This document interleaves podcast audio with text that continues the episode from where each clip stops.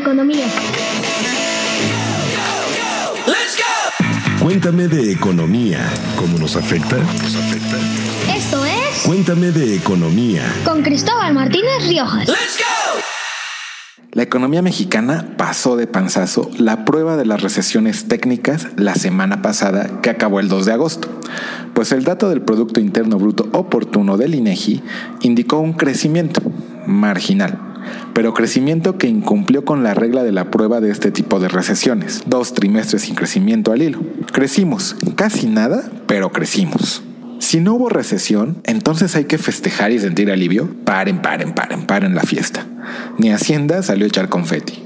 Porque sí hay algo de qué preocuparse. Una desaceleración de la economía. Pero, ¿qué es una desaceleración y por qué hay que preocuparse? Libramos esta recesión. Pero, ¿cuántas ha habido en México en los últimos 40 años aproximadamente? ¿Cuántas les ha tocado vivir a los millennials? ¿Y de qué profundidad y tamaño? Escucha las respuestas en Cuéntame de Economía, un podcast de economía para todos en expansión.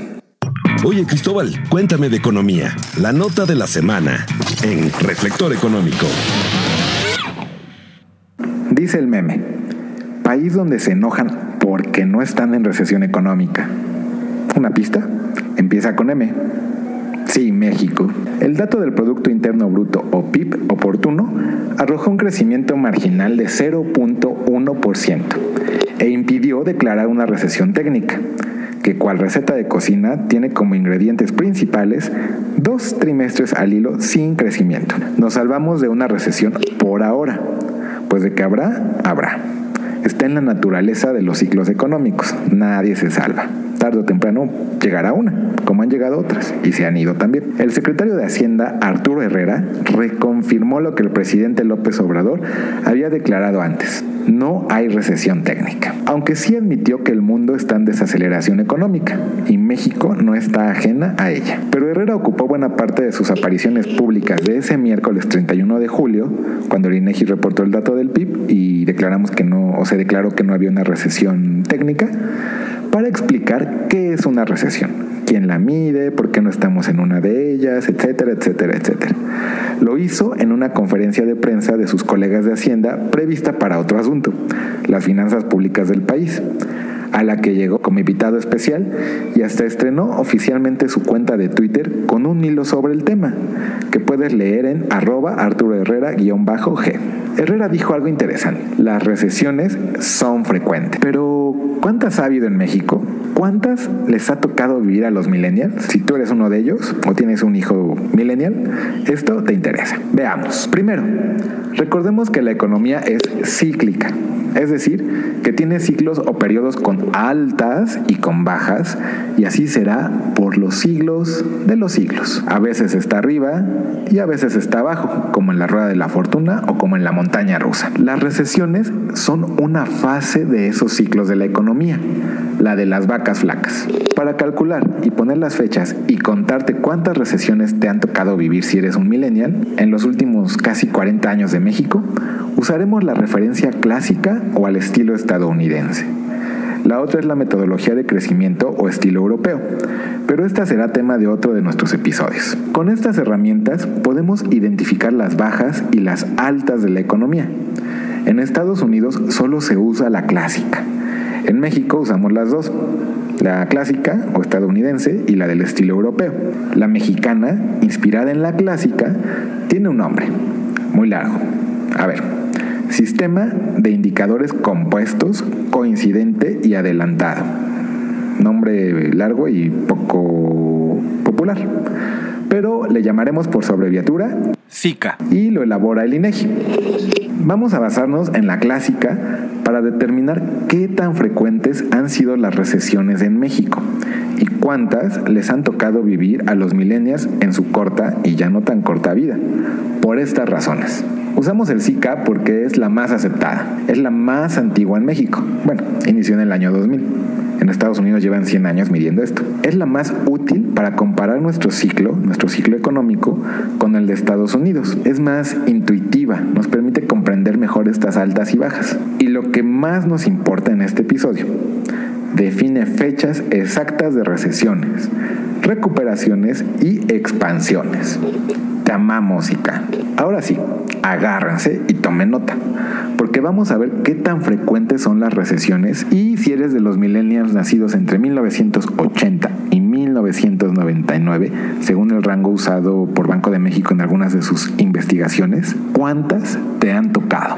Para cuando estés en la comida familiar, en el bar, con los amigos, en el karaoke o en Twitter y veas el debate de la recesión, pues le entres al debate y tengas elementos e información para no hacer el oso. Tomen nota. Vamos a ver cuántas recesiones ha habido en México. Aquí están los datos y nos basamos en los cálculos hechos por Jonathan Heath en su libro Lo que indican los indicadores. Muy bien, aquí van. Seis recesiones ha tenido México desde 1980 a la fecha seis recuperaciones, dos contracciones, que son recesiones tan pero tan profundas que su nivel llega por debajo del punto mínimo anterior.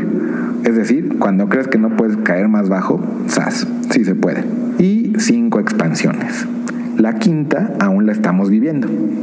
La duración promedio es de recesiones, 18.5 meses. Duran casi el doble de las de Estados Unidos. Las contracciones en promedio duran 4.5 meses. La recuperación, 21 meses. Y la expansión, por fortuna, 31.5 meses. Dura un poco más que las recesiones, pero no tanto, ¿eh? Pues bien, si tú eres millennial, este es tu calendario, calendario de recesiones que te han tocado vivir. Anótalas. Primera, de febrero de 1982 a junio de 1983. El día en que tú naciste, hubo una recesión en México. Segunda, de septiembre de 1985 a noviembre de 1986. Tercera, octubre de 1992 a noviembre de 1993. Cuarta, noviembre de 1994, aquel terrible error de diciembre, a octubre de 1995. Quinta, pues estrenamos siglo, pero también lo estrenamos con recesión, porque empezó de octubre de 2000 a septiembre de 2003. No fue mal, ¿no? Al comenzar el nuevo siglo, el siglo XXI.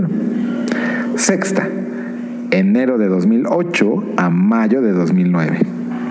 A todo el mundo le fue mal en ese año. Séptima, por definir, y ojalá se asuste y se espere un poco más en aparecer. Prácticamente desde que nacieron y lo que va de su vida productiva, los millennials han pasado nada más y nada menos 9.2 años de su vida en recesiones o en vacas flacas. Una generación que la ha tenido dura con todo y ser la más educada en promedio. Pero a ver, veamos, seamos un poco balanceados y también veamos qué, qué otros periodos han vivido, no solo la recesión, que es el más duro. Los millennials han pasado 8.7 años en recuperación de esas recesiones, o sea, la, de la resaca de la recesión, y 20.5 años en expansión. Me dirán, bueno, si han pasado 9.2 años en recesiones, pero 20.5 años en expansión, o sea, ¿de qué, por qué habría queja y demás, no? Si todo esto es natural y así son los ciclos y demás.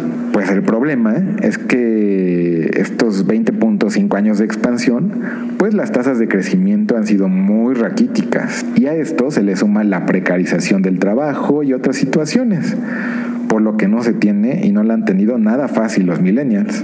La recesión más reciente en México es la que ocurrió entre enero de 2008 y mayo de 2009, con una duración de 17 largos meses. Esta larga, larga recesión les tocó a una buena parte de los millennials cuando estaban en algunas de sus primeras experiencias laborales.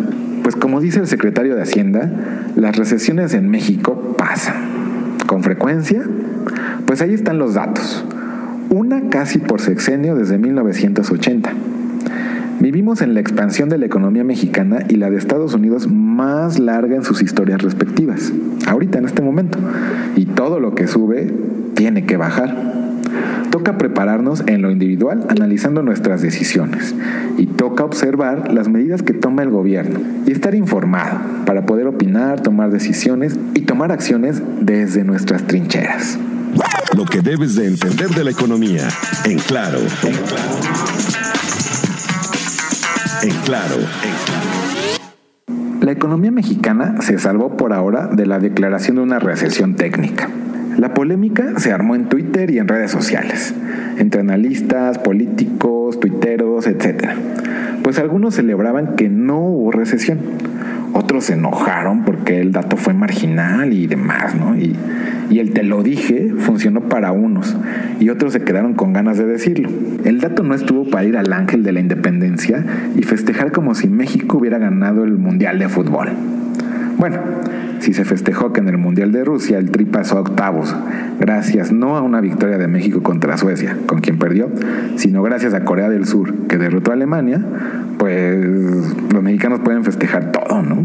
No había datos para derrochar optimismo y Hacienda, más que festejar, explicó por qué no había recesión y reconoció una desaceleración mundial de la que México no es ajeno, pues somos una economía abierta, relacionada con otras, muy abierta al comercio y por ello expuesta a lo que pasa allá afuera. Quien sí salió a presumir el resultado del dato publicado a las 6 de la mañana por el INEGI fue el presidente López Obrador. El secretario Herrera recordó que la desaceleración afecta a la recaudación, al dinero que recibe Hacienda. Pues las ventas caen, etc. Por eso indicó que el gobierno ya toma medidas para reactivar la economía de manera inmediata, dice él, como adelantar licitaciones, dar créditos hipotecarios a tasas preferenciales, inversión en infraestructura muy, muy concreta. Un plan de medidas. El riesgo de estar en desaceleración y que se prolongue es que puede abrir la puerta o avivar el riesgo de una recesión. Hay que sumar a nuestro diccionario económico estas palabras desaceleración, estancamiento y atonía, que me gusta mucho. Atonía suena bonito, ¿no? Conceptos que escucharán con frecuencia en los próximos meses, además del de desaceleración. Pues palabras a la obra y con la colaboración de Jessica Roldán, economista en jefe de Casa de Bolsa Finamex, aclaremos estos conceptos. Primero, antes de entrar a cada uno de ellos, el comportamiento del PIB y la familia de indicadores que hay para medirlo tomarle el pulso a la economía se expresa en tasas de crecimiento, es decir, el número que nos indica en porcentaje cuánto avanzamos o retrocedieron esos indicadores. El del PIB oportuno creció una tasa de 0.1%. Saber esto nos ayudará a conocer de qué hablan cuando nos dicen crecimiento, desaceleración, estancamiento y atonía. Comencemos. Crecimiento. Significa que la variable que estamos midiendo, por ejemplo en este caso el PIB, es mayor al periodo que se compara. Crece. Cuando hablamos de crecimiento, no es que justo al comparar una medición de un año a otro, lo que estás viendo es que esa variable en particular, este, la tasa a la que es positiva, ¿no? Es decir, aumenta, aumenta en cierto momento.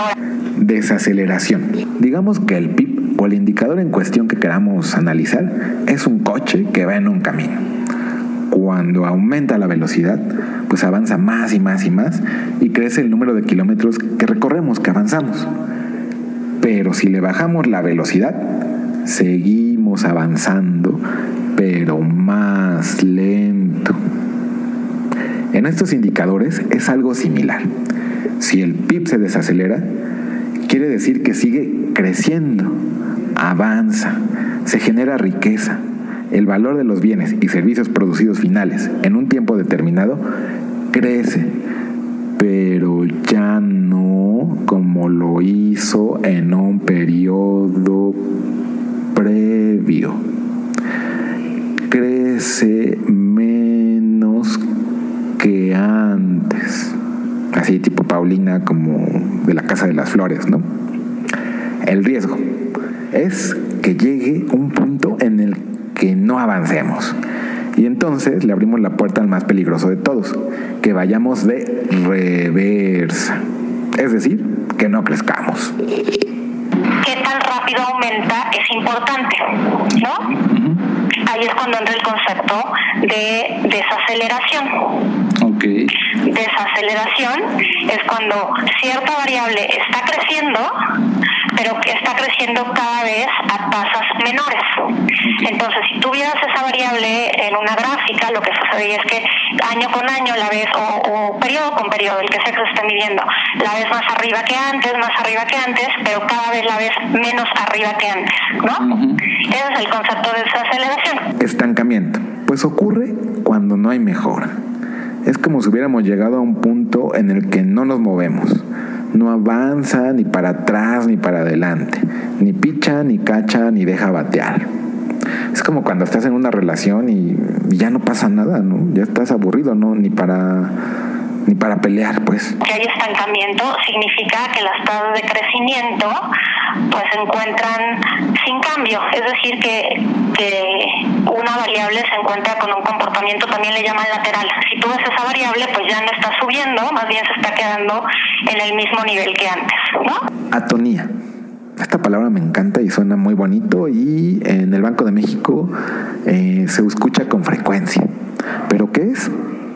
Pues bien, a diferencia del estancamiento, es un término más cualitativo, es decir, no solo numérico. En esta situación, la economía se percibe lenta, rezagada, como si no tuviera ganas de moverse. Los motores del crecimiento están como aletargados, así parados, no, no parados, pero no, como que no, no agarran velocidad. La es que pues, la situación va lenta, está rezagada, parecería que no, como que no hay mucho, muchas opciones para el crecimiento, ¿no? Eso sería una atonía. Entonces, cuando nos digan que la economía está en desaceleración, es que sí crece, pero menos que antes. Y eso nos puede llevar a un punto en el que el estancamiento se prolongue y crucemos la puerta a la recesión en algún momento. Y una economía desacelerada no nos conviene, ni a ti, ni a mí, ni a nadie, ni al gobierno, a nadie, ni al mundo. El gobierno recauda menos, gasta menos, se invierte menos, hay menos producción, menos ventas. Y eso impactará nuestros empleos, nuestros ingresos, nuestro bolsillo. Por eso es importante tener muy en cuenta qué significa cada uno de estos conceptos. Espero que hayan sido de utilidad para ti.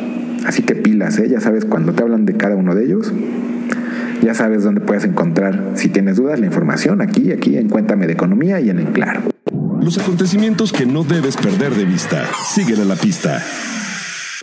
Esta semana, que inicia el 5 de agosto, eh, va a estar movidita, va a tener varios eventos, pero vamos a enfocarnos en dos, que podrás seguir aquí en expansión.mx y en mi cuenta de Twitter, arroba Cristo Riojas. El primero de ellos es el lunes 5 de agosto donde el Coneval, o Consejo Nacional de Evaluación de la Política de Desarrollo Social, dará una conferencia de prensa con el tema 10 años de medición de la pobreza en México, 2008-2018.